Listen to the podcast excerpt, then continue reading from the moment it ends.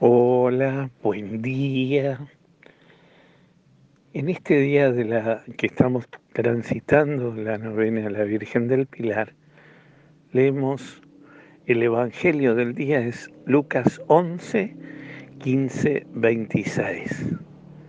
Toda una discusión de Jesús con los fariseos y los religiosos de su época porque lo consideran un demonio dar una manifestación de no de Dios, sino del demonio.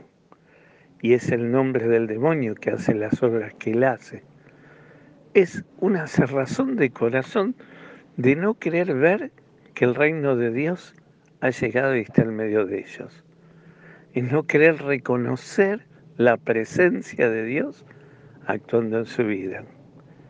Diría Víctor Frankl, la presencia ignorada de Dios. Esta no era una presencia ignorada. Ellos sabían, pero la cerrazón de corazón niega la presencia de Dios. No, no quieren descubrir que Dios está en medio de ellos. No quieren aceptar esa presencia amorosa de Dios que se manifiesta en su Hijo Jesús.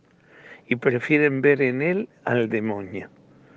El demonio que no deja, hasta de eso se sirve para actuar en contra del hombre. El reino de Dios está en medio de ustedes. Y quizás esta sea la enseñanza para nosotros.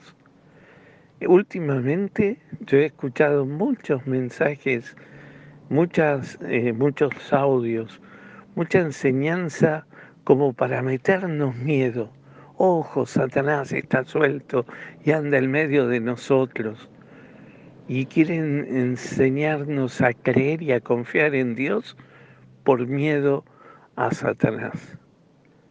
y se nos habla muchísimo de Satanás.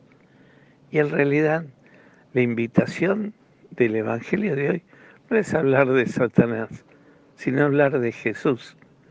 Y eso, que Jesús está en medio de nosotros y hace presente la presencia de Dios en nuestra vida. Y más que discutir y pelear y generar en nosotros el miedo y el temor, debieran generar en nosotros la confianza en Dios, el crecer en esa confianza, como dice Jesús en el Evangelio, el que se fortalece en su casa, fortalecernos en la casa del amor de Dios y de la relación con Él. Y después, ¿qué miedo puedo tener? ¿Qué miedo me puede asustar? Y eso genera, cuando uno crece en esa confianza en Dios, genera la libertad de los hijos de Dios y no estar respondiendo a Dios por miedo cumplí con esto porque Dios te va a castigar, porque Satanás va a estar en tu vida, de no hagas esto, haz esto, haz el otro por miedo a Satanás.